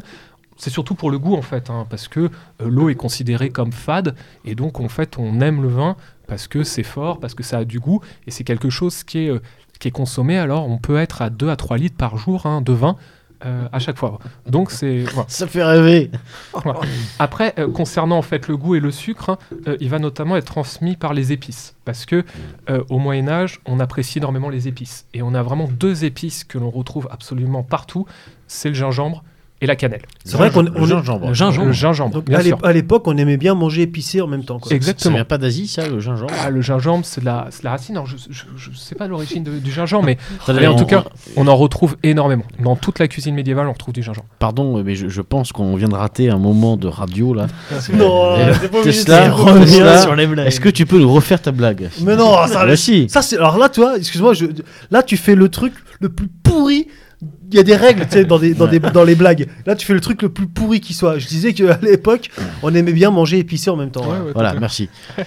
Alors, juste pour dire quelques mots sur les, sur les épices, alors euh, vers l'an 800, Charlemagne promulgue un décret, qui, qui- un décret qui impose la culture de 77 herbes et épices dans toutes les, propri- dans toutes les, éléments impériaux et dans tous les monastères. Et donc, euh, on a comme ça euh, progressivement euh, un, un vrai goût et une vraie folie pour les épices, hein, euh, notamment le poivre, euh, le clou de girofle, la cannelle, la muscade, le gingembre, la cardamone, le safran, le sumac, euh, Oui, même le safran aussi. Même le safran. Ah oui, voilà, donc en fait, le, le- Mais tout ça, c'est les, épices, c'est les choses importées, non? Ah oui, totalement, mais Oui, qui nous vrai. reviennent notamment des croisades. hein. Donc Ouais. on va ramener euh, des croisades. On a comme ça des échanges qui vont se faire entre l'Orient et Donc on va les l'Occident. planter, les cultiver. euh, Voilà, c'est ça, exactement. Et euh, donc en fait, les, les épices euh, marquent aussi l'emblème d'une classe sociale, quoi. C'est un signe extérieur de richesse. Donc les, les- les- les épices sont très prisées, comme à l'heure actuelle pourraient être des pierres précieuses ou des objets de luxe. De luxe et à cette époque-là, ce sont les épices. Donc qui- quiconque possède des épices et mange épicé euh, est un marqueur extérieur de richesse. On va même, euh, lors de cas d'échange, de rançon, euh, de redevances vassaliques ou de dot, donner des épices. Voilà, donc l'épice est devenue aussi une monnaie d'échange, Mm. euh, tout comme peut l'être euh, les Le florins, les talents d'or, euh, le sel aussi, euh, exactement. Voilà. Donc on dit aussi ceux qui s'occupent de maîtriser les épices, ce sont toujours les fameux maîtres queux, hein, dont je vous ai Mm. parlé, donc je reviendrai tout à l'heure. hein, donc Laurent Ruquier. les ancêtres, voilà. Et donc on, on met vraiment euh, des épices partout, Euh, donc dans le salé, dans le sucré et surtout dans, dans les boissons. C'est-à-dire en fait une cuisine euh, au Moyen Âge et surtout une cuisine qui n'est pas fade. hein. C'est vraiment la base de mettre euh, des épices. Voilà. Donc par moment, euh, si vous avez comme ça, euh, euh, si vous n'avez pas forcément le palais affûté haute, ça peut aussi vous surprendre. hein. Vous pouvez trouver cela euh, soit un peu fort, soit euh, assez immangeable. Et on n'hésite pas par moment à, à surtout euh, euh, mélanger les goûts. C'est-à-dire euh, un plat qui peut contenir, euh, je sais pas, une dizaine d'épices différentes, ça, gê- ça gêne pas. Ah, c'est pas choquant. Ouais, non, c'est pas choquant. Tout comme Hippocrate, vous allez voir la recette, mais euh, voilà, il y en a. Il y, en a aura des recettes quoi. en fin d'émission. Voilà, Ah, on les petites d'accord, pour la recettes fin en fin d'émission. Pour la fin d'émission, recettes. Est-ce que ça n'avait pas des vertus, notamment pour l'Hippocrate, ça n'avait pas des vertus de conservation? Exactement. Alors, ce qu'il faut savoir, c'est qu'aussi, si les épices ont autant de succès, c'est qu'on leur prête énormément de propriétés, qui sont bien sûr hein, euh, tout, à fait, euh, tout à fait vraies, hein, mais euh, notamment, on va utiliser voilà, de la noix de muscade en poudre en noix, le massis en poudre entière, le poivre long, le poivre noir, le curcuma, le gingembre, et on sait par exemple que telle épice permet notamment d'être en bonne santé, de lutter contre la toux, euh, d'avoir, euh, je sais pas, d'avoir une, euh, on pense au gingembre notamment, d'avoir une puissance sexuelle, chose comme D'où ça. le Donc, nom de maître queue, quoi. si on veut, euh, euh, par exemple. Euh, il, donc, il insiste, hein, il insiste. donc euh, euh, on utilise vraiment les épices aussi pour leurs vertus euh, antiseptiques, euh, anti- J'ai eu peur. antibactériennes, enfin voilà, pour, pour pas mal de choses. Voilà. Alors, bien sûr, on a aussi euh, l'utilisation du sel. Alors, il faut savoir que le sel est omniprésent et indispensable dans la cuisine médiévale. C'est hein. c'est un conservateur aussi, peut-être. Exactement, Mm. c'est ça, c'est la salaison et le, cessa- et le séchage étaient des formes de conservation les plus courantes euh, de la viande et du poisson, et, donc ils étaient forcément salés. hein. Voilà, donc en fait la viande qui était mangée ou le poisson euh, avait de grandes chances d'être salé quand il n'était pas frais. Euh, voilà. Euh, donc on retrouve euh, des, nombreuses recettes médiévales hein, qui avertissent justement sur les dangers de l'excès de sel, hein, et elles recommandent de tremper certains produits dans l'eau pour se débarrasser du sel en trop. Donc il y a aussi cette conscience comme quoi le sel à haute dose peut entraîner bah, des problèmes de santé. hein. Et donc, on préconise, notamment avant de prendre certains aliments, de leur faire prendre un bain afin de, les, voilà, de leur enlever un petit peu leur, trop forte présence de sel. Euh, de manière générale, hein, plus l'hôte était riche et prestigieux, plus le, récipient euh, contenant le sel était élaboré et décoré, et plus le prix et la qualité du sel étaient élevés. Le sel pouvait ins- ainsi être présenté dans des, euh, euh, ménagère et en matière précieuse et finement décorée. Donc c'est pareil, avec toute une culture bah, autour du sel, hein, qui était bah, le seul outil vraiment de conservation, avec le fumage aussi un petit peu plus tard, que l'on va, que va retrouver. Voilà. Est-ce qu'il y a une, est-ce qu'il y a une réelle notion finalement de plaisir Ah, autour de oui, c'est ça, ça, c'est une question importante parce Ah, que ça c'est une question. aujourd'hui on parle d'un mais ça, ça fait Bah, justement, ça tombe bien, c'était, c'était ma Il y a, prochaine il y a- partie. il y a Ouais. vraiment, il y a vraiment, c'est, enfin, moi, il me semble que l'alimentation, surtout, je suis désolé, mais en France, Mm. fait partie intégrante de la construction d'un homme et, Totalement. et- et aussi du, du plaisir, bon, soit de partager les choses ensemble, du plaisir du palais, Mhm. euh, du plaisir euh, simplement de cuisiner aussi, de produire de belles choses, d'assembler des aliments, etc. Alors tout ça, c'est des notions qui aujourd'hui sont glorifiées euh, à la télé dans, dans 45 000 émissions, mais qui en soi sont, il me semble, font partie de notre identité, Totalement. euh, notre identité euh, simple, hein, quotidienne. C'est pas réservé à l'un du casse, tout ça. Totalement. Et est-ce que ça existe déjà ou pas Tout euh, à fait, tout à fait. au Alors, alors justement, c'est une très bonne question parce que notamment euh, dans la noblesse, il y a tout un art autour de la table. Et un art qui est à la fois gustatif et visuel, c'est-à-dire le plat est travaillé, coloré, euh, pour qu'il ait vraiment une, une- qu'on s'appelle euh, un aspect beau, quoi. C'est-à-dire vraiment qu'on prenne déjà du plaisir rien qu'à le voir.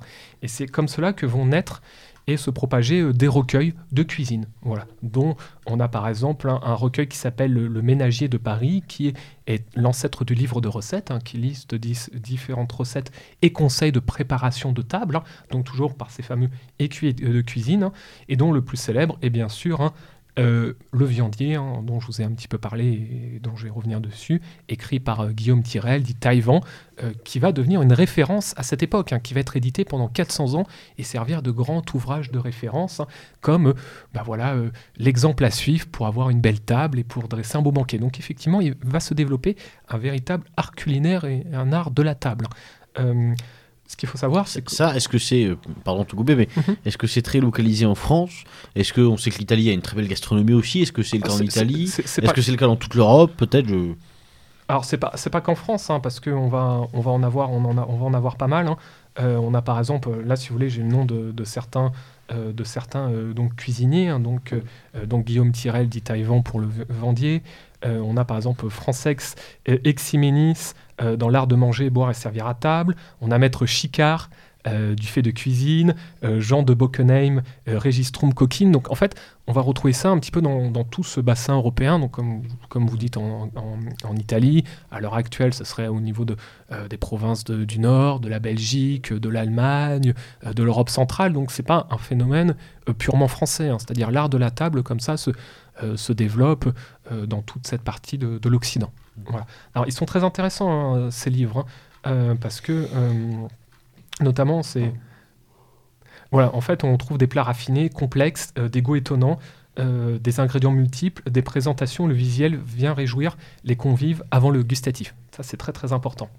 Euh, Et, et ça, ça vient du. Parce que je, je sais de mémoire de, que, le, notamment dans la Rome antique, on aimait aussi. Alerte a- coronavirus. Avoir, une, une, avoir des, bah, des sortes de trompe-l'œil ou des choses comme ça, notamment au Mhm. niveau de du culinaire. Est-ce qu'on a des, une sorte de transmission de l'Antiquité au Moyen-Âge sur cette, ce, ce fameux art euh, de la table ou quelque chose comme ça, où il y a une vraie rupture entre les deux? Il y a quand même une vraie rupture parce que la, la- la manière, euh, la, manière de manger, le, rapport à l'alimentation est quand même assez différent.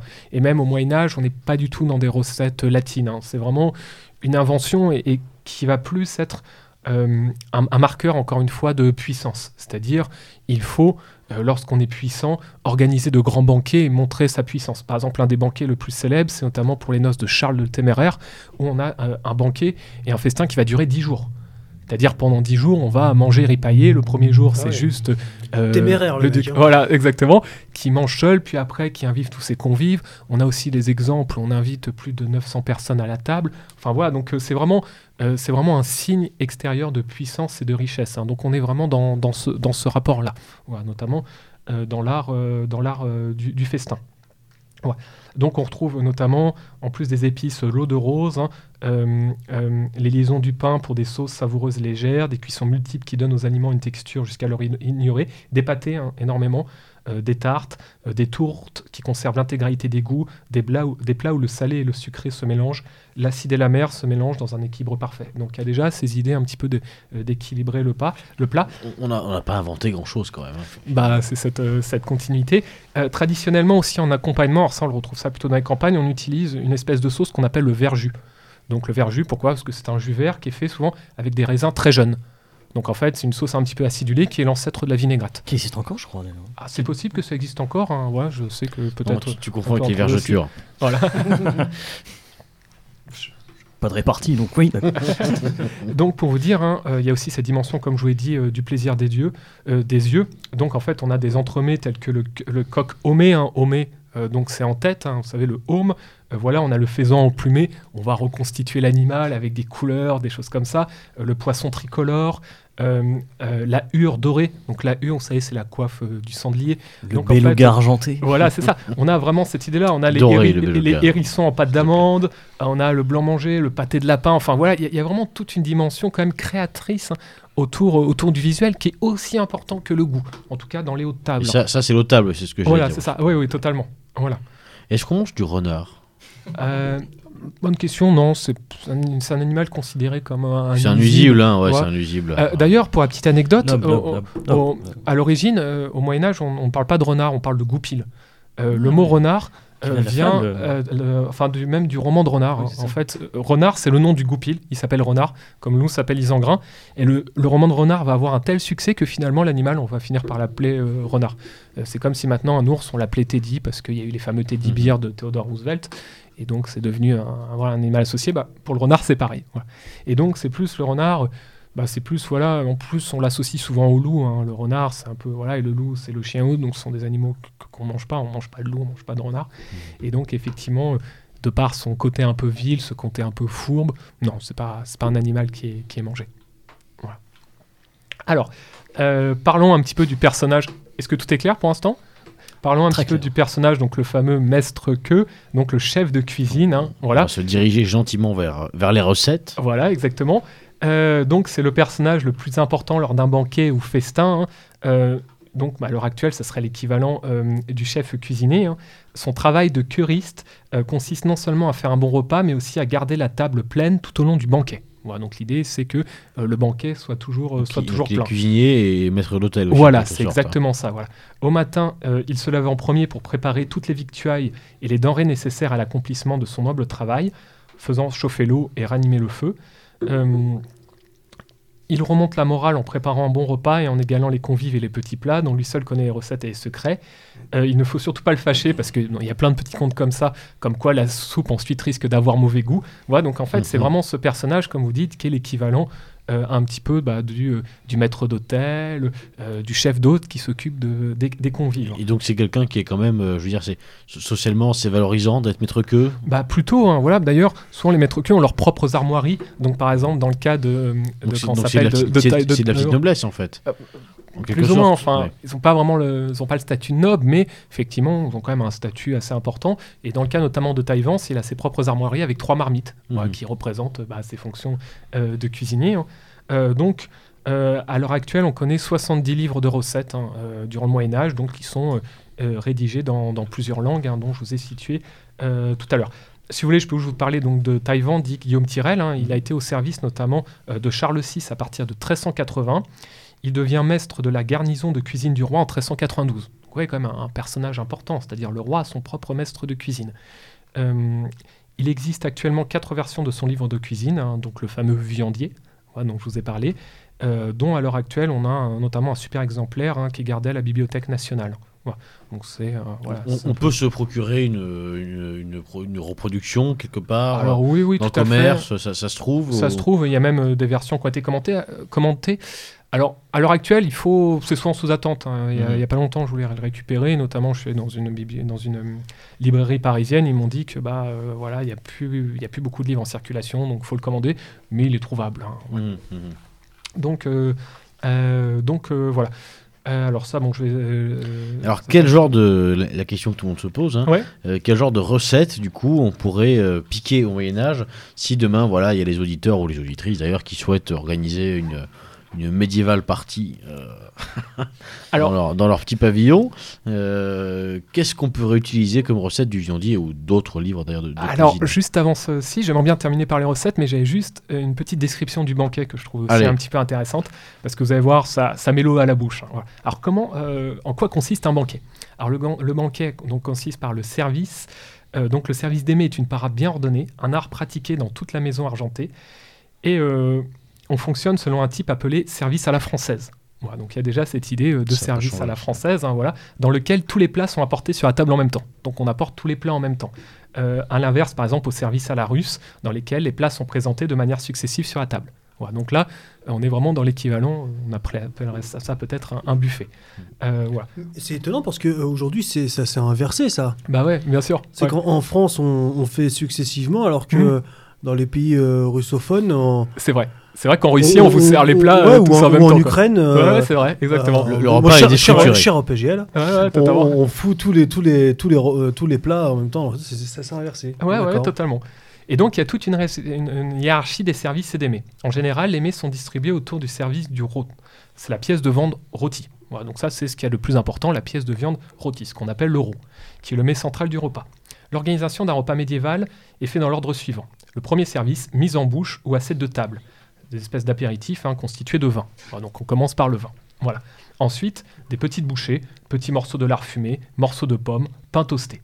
Ensuite, deuxième service, les soupes comprises comme des préparations liquides, faites de bouillon. Voilà, donc là, c'est toujours dans la mise en bouche. Troisième service, les potages, préparation de viande ou de légumes cuisinés dans un pot, qui doit donc la forme plutôt d'un ragoût. Ensuite, quatrième service, les poissons de mer ou d'eau douce. Voilà. Ensuite, l'euro, donc la fameuse pièce centrale, hein, euh, la pièce de viande rôtie, euh, constitue donc souvent le quatrième ou cinquième mets d'un repas. Elle est en général copieuse, originale et spectaculaire. Sixième service, la desserte, pour clore le repas, qui peut être un service de plats sucrés, mais pas forcément. Comme je vous dis, on mange pas forcément sucré, on n'a pas le même rapport au sucre qu'on a à l'heure actuelle. hein. C'est-à-dire, euh, voilà, le sucre n'est pas forcément obligatoire, ou du moins même on peut mélanger dans des plats du sucré salé, Pas de fromage le miel, coup choses comme ça. Pas trop, voilà. Alors le fromage, on a des rois qui vont en être, euh, qui vont en être euh, grands, euh, s'appelle consommateur. consommateurs, hein, je pense notamment au roi Henri II, mais euh, c'est pas forcément obligatoire le fromage. Comme je vous dis, le fromage, on le retrouve beaucoup dans la pratique monasti- monastique, Mhm. dans la pratique du pèlerin, mais pas forcément à table. Donc il y a un côté un peu, euh, il y a une espèce d'austérité en fait qui est Mhm. liée au fromage. Voilà, exactement. Voilà. Et à l'origine, boire du lait notamment, c'est assez mal perçu. Ce n'est pas la noblesse qui boit le lait. Le lait, c'est réservé aux enfants, aux personnes un petit peu malades, mais c'est vu un petit peu comme un, euh, comme un, quand ça s'appelle un mets un petit peu dégradant. Ce qui, ce qui- ce qui est d'ailleurs absolument pas idiot euh, de ton Mhm. point de vue naturel. L'homme étant un mammifère, Oui, on oui, est censé arrêter de boire du lait à partir du moment où on tête plus le sein. Quoi, hein. Oui, oui, totalement. Et ensuite, euh, le septième service, hein, c'est ce qu'on appelle le bout hors. Euh, pourquoi? Parce que c'est le service qui littéralement invite les convives à se, rediter- à se retirer de table. hein. donc le bout dehors. Mhm. Voilà. Euh, donc ce dernier mets, enfin, consiste euh, en un vin sucré accompagné d'épices. Donc en fait, on refinit euh, par, euh, par de vin, des fois un petit peu des, des douceurs, comme je vous dis, des amandes, hein, par exemple, certains fruits secs, mais c'est surtout, on, on clôture le repas par un vin. Alors, tu nous, parles, tu nous as parlé de, de vin et de bière, mais est-ce qu'il y a d'autres d'autres alcools Alors, euh, ou je d'autres boissons qui, qui, euh, qui euh, agrémentaient ces, ces banquets, ces repas Alors euh, principalement, donc c'est vraiment, comme je vous dis, c'est le, le vin.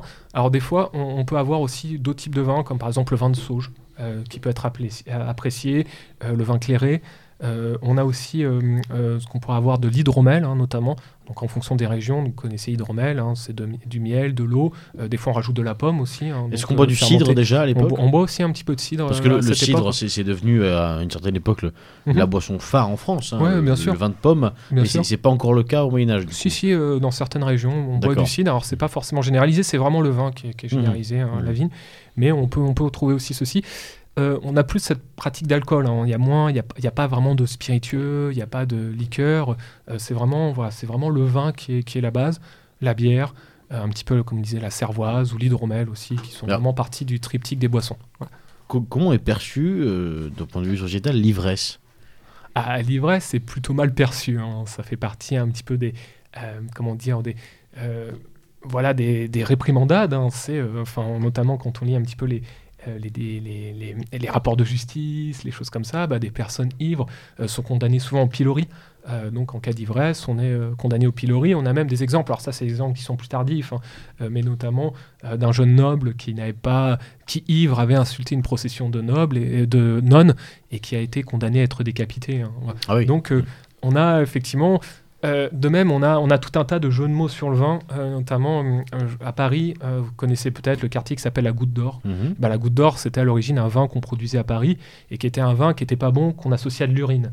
Donc Goutte d'Or, qu'est-ce que Mhm, c'est hein mhm. Clairement, c'est de la piquette La et, jaune, ouais, et ouais. voilà, c'est de l'urine. Voilà, donc on a un petit peu ceci.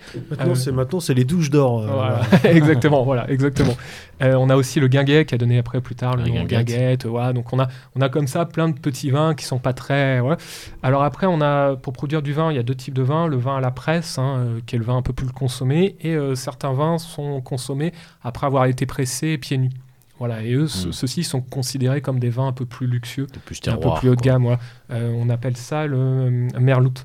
Voilà. Donc en fait, c'est du vin euh, qui, est, qui est plus haut de gamme, voilà, que l'on retrouve.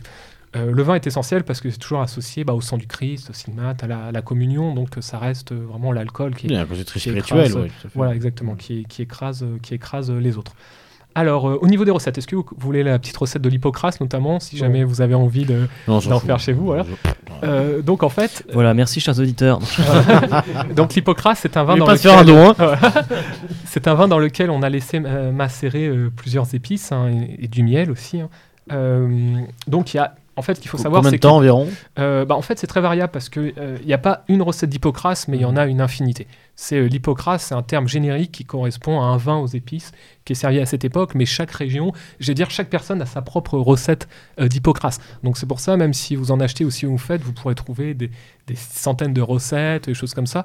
Euh, moi, par exemple, quand j'en fais, je laisse pas macérer très longtemps. hein. Je laisse macérer une dizaine de jours et après, euh, euh, ça se consomme. hein. C'est un vin qu'on boit, qu'on boit très frais. Et euh, souvent, c'est même un moyen, en tout cas à l'heure actuelle, de, euh, cacher un vin qui est pas très bon. C'est-à-dire, en fait, on va pas faire de l'hypocrase avec un grand cru, avec un bon vin. hein. L'idée, c'est justement, de par les épices et autres, marquer, euh, cacher un peu le, goût d'un vin qui n'est pas forcément exceptionnel. Euh, donc, pour ça, il nous faut une bouteille de vin rouge, de préférence sans tanin, donc un vin assez léger. Euh, notamment, je vous conseillerais de choisir soit du Côte du Rhône, euh, qui se passe plutôt bien, voilà, ou un vin, un vin corse, hein, ça peut être pas mal aussi. Euh, dedans, 3 grains de poivre, 2 bâtonnets de cannelle, 2 morceaux de massie, ou de la muscade, hein, si vous préférez, voilà. 8 clous de girofle, au moins euh, 200 grammes de miel, euh, bah, de ce que vous voulez, hein, ça peut être du miel de sapin, du miel floral, et un zeste de citron. Moi, je mets pas de citron, mais certains en mettent. Bon, pourquoi pas, hein, on a certains qui rajoutent aussi un petit peu d'anis, euh, pourquoi pas. Euh, hein, euh, c'est aussi un vin cuit, hein, donc il faut le mettre dans une casserole en y installant euh, les ingrédients. Il faut laisser euh, chauffer jusqu'à la surface soit pris de remous. Puis après, on va écumer, on va filtrer, on laisse refroidir. Alors, soit on peut le servir directement, soit comme je vous dis, moi j'attends souvent une bonne semaine, histoire que ça, continue encore un petit peu de macérer, qu'il soit bien frais. Et après, on le sert. Donc voilà, c'est la recette de l'hypocrase qui est très facile à faire.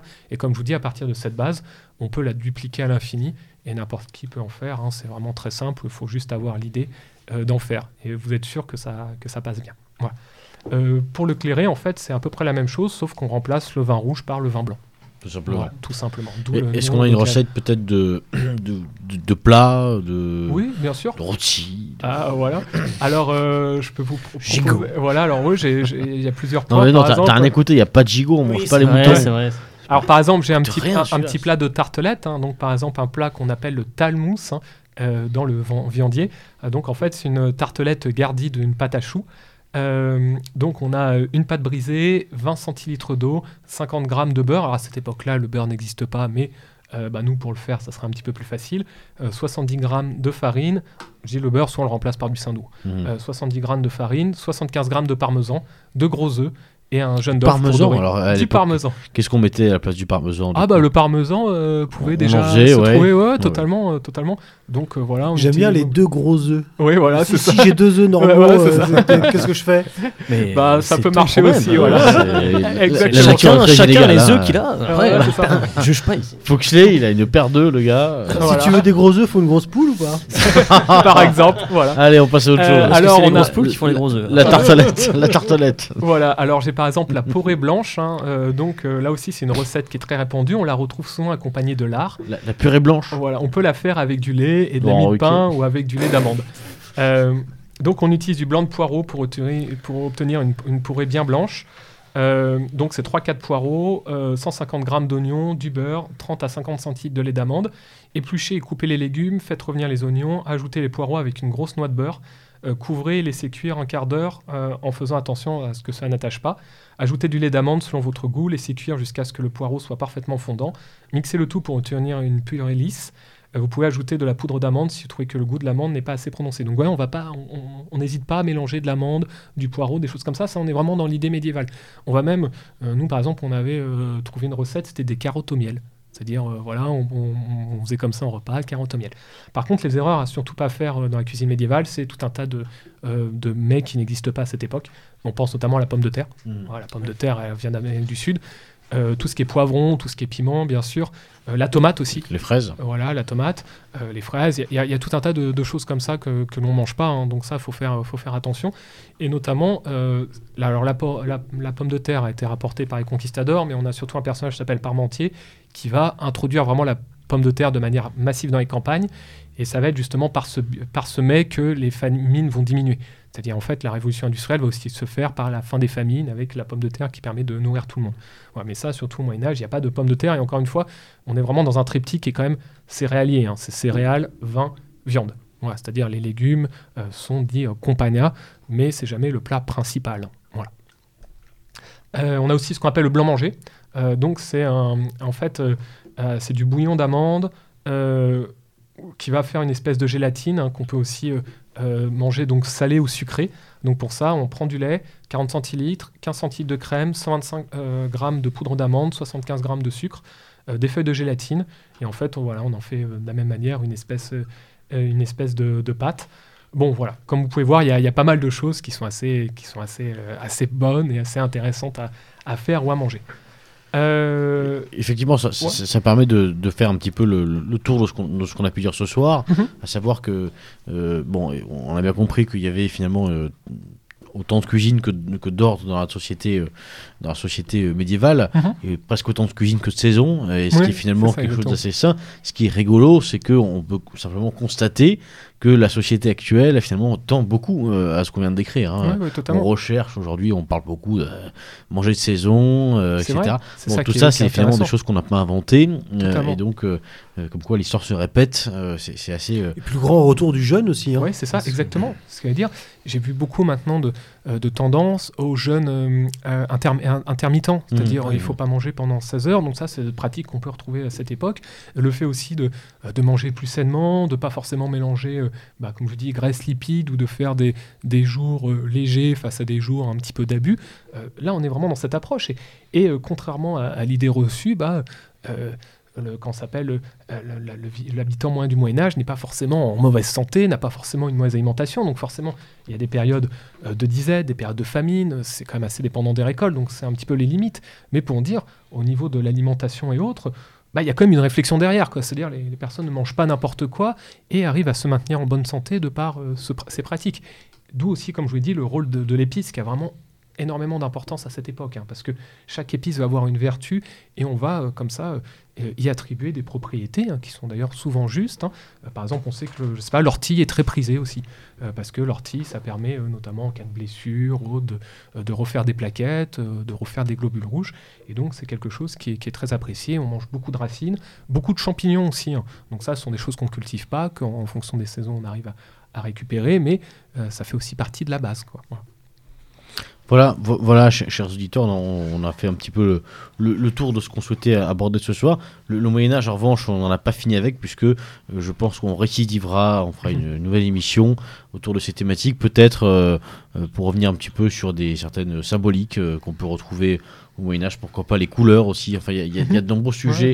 Il y a de nombreux sujets qu'on souhaite aborder donc avec, euh, avec Hugo, avec Tesla et puis avec Foxley, voilà, autour de, ce, autour de, cette, de cette belle période euh, qui a marqué l'histoire de notre civilisation, bon, de notre pays aussi surtout.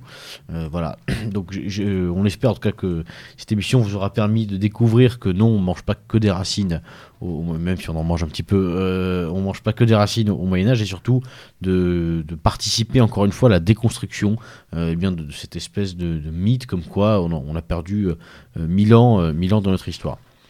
Euh, Ah oui, parce que c'est, c'est- on a entendu par le biais d'Hugo que déjà l'hygiène était présente, tout à fait. et par le biais notamment de constitution de corporations, Mhm. les choses, les, les- voilà, c'était effectivement. Ouais. Les choses étaient organisées. Voilà. Alors, avant de manger aussi, traditionnellement, on se lave les mains, mais on se les lèche en fait. hein. C'est-à-dire, on va pas les passer forcément sous l'eau, mais, il y a cette tradition de, il faut se lécher les mains avant de manger. C'est pas si simple de- que ça d'avoir de l'eau déjà propre et euh, à portée de main. hein. Exactement. C'est le cas de le C'est- dire. C'est c'est tout à fait ça. Puis l'eau aussi, des fois, elle peut être aussi euh, vectrice de maladies. Bien sûr. Donc euh, c'est la même chose. Euh, Il y a aussi euh, un, un point que j'ai pas forcément euh, euh, trop, euh, comment ça s'appelle Développé. pas, ouais, développé, euh, c'est notamment les ustensiles. Voilà, avec quoi mange-t-on au Moyen Âge Euh, Donc euh, la fourchette n'existe pas. hein. La fourchette, elle aurait été inventée sous Henri III, donc c'est plutôt à l'époque moderne. Donc c'est principalement le couteau et sinon les mains. On mange, on mange avec les mains. Euh, la manière dans les grandes familles, euh, les meubles sont euh, mouvants. C'est-à-dire, il n'y a pas de grande table fixe et autres. On va en fait, on va, dresser- on va prendre des tréteaux parce qu'on est sur une cour itinérante. On est sur des personnes qui euh, ne sont pas forcément sédentaires euh, dans leur lieu de résidence et donc euh, ils peuvent voilà être amenés à manger dans différents endroits et dans différentes pièces. Et de la même manière, en fonction des convives, on va on va installer le banquet dans différents endroits. Voilà. Euh, Qu'est-ce qui est important? Bah, Comme je vous dis, on a, euh, on a ce qu'on appelle des écueils, hein, donc ce sont les ancêtres un petit peu des, euh, des assiettes qui vont souvent être en terre cuite. On a déjà les coupes et les gobelets, hein, donc pareil, la représentation de boire dans une corne, ça c'est absolument n'importe quoi. C'est-à-dire on boit dans des gobelets en terre cuite, hein, prin- principalement, qui peuvent être d'ailleurs dans d'autres matières aussi. Euh, on a le couteau qui est principal, on a la cuillère aussi, et comme je vous dis, euh, l'utilisation aussi du tranchoir. hein. donc tranchoir, c'est ce gros morceau de pain euh, qui va nous servir un petit peu de, de base et d'assiette, et qui va être en fait le lien entre nos condiments. C'est-à-dire c'est ce pain qu'on va tremper dans le vin, qu'on va tremper dans le potage, par-dessus lequel on va mettre un peu de lard fumé, un peu de, voilà, de pois, de choses comme ça en fonction des saisons. Donc en fait c'est un petit peu notre lien, c'est vraiment notre base hein, de pain, quel, que soit, bah, quel que soit un petit peu vo- votre ordre. Voilà, c'était c'était euh, une, belle manière de, de conclure cette euh, cette thématique. Alors, ch- chers auditeurs, vous avez vous en l'habitude, quel- quelques annonces euh, usuelles en fin de en fin d'émission. Tout d'abord, comme d'habitude, donc je vous rappelle que Radio Méridien Zéro est une radio euh, bénévole, associative, euh, militante surtout, euh, composée donc de gens bénévoles, dévoués, qui essaient de faire vivre cette œuvre qui a maintenant qui a maintenant plus de 10 ans, on peut le dire. C'est la dixième année. c'est la dixième année, voilà. Donc ces, ces, ces- dix ans n'ont pas été sans, sans douleur, bien sûr. Les, les, les- les auditeurs les plus fidèles le savent, mais en revanche, les nouveaux auditeurs peuvent nous aider à évoluer, peuvent nous aider à continuer à nous développer, notamment en nous soutenant, et bien évidemment financièrement, hein, en nous aidant à payer donc le local de notre euh, le loyer de notre local, pardon. Euh, voilà. Pour cela, il y a moult euh, façons de le faire. Donc il suffit de se connecter sur notre site internet, donc radioméridien0.org, euh, sur lequel vous trouverez toutes les informations. On peut payer sur Tipeee, on peut payer sur PayPal, on peut même envoyer un chèque quand on veut. Voilà, on peut évidemment euh, soutenir cette, radio que nous aimons tant, que vous aimez tant aussi en nous écoutant. Et bien de toutes les façons, on compte sur vous, chers auditeurs, et vous faites partie de cette radio, vous faites partie de cette communauté qui peut euh, nous soutenir financièrement, bien entendu, mais aussi euh, et surtout euh, en partageant nos émissions et en permettant aux idées qu'on défend, qu'on essaye de développer, comme ce soir. Voilà, on a essayé de, de mettre en lumière à travers un sujet qui peut paraître léger, qui peut paraître rigolo. On a essayé simplement, encore une fois, de de rendre hommage, d'être un peu, un peu fier du, du passé de notre civilisation, du passé de notre histoire, du passé simplement de, de notre pays, de ce qu'étaient euh, nos aïeux, et, et, et, euh, et, euh, toujours très fier de découvrir que, encore une fois, le monde moderne n'a pas forcément inventé euh, l'eau chaude. Tesla, Foxley, est-ce que vous souhaitez ajouter quelque chose? Que nenni. Le gras, c'est la vie. Le gras, c'est la vie. C'est mes derniers mots. Hugo, une Oh. petite parole de fin, peut-être? Euh, ben, bon appétit. Et, Le euh, gras, c'est la vie. ouais. Merci à vous de m'avoir invité. Eh ben, On n'a pas inventé le fil à couper le beurre. hein. C'était un plaisir et je vous rappelle donc chers qu'on peut retrouver euh, donc euh, toutes les émissions qu'on a déjà fait avec Hugo sur notre site radioméridien0.org et qu'une prochaine qu'une émission va et va paraître prochainement donc euh, avec euh, camarades de Tesla et Hugo et moi-même donc euh, sur la bataille des Bouvines, euh, qui est euh, co- comment est-ce qu'on pourrait un petit peu teaser Hugo, qui est euh, l'acte fond- fondateur du Royaume de France. Euh, si on veut, en tout cas, c'est. bon, j'ai- teasé un petit peu, mais c'est une, une grande victoire euh, de la France hein, face à ses ennemis héréditaires, hein, que sont euh, l'Angleterre, les Provinces-Unies en tout cas, et euh, le Saint-Empire romain germanique. hein.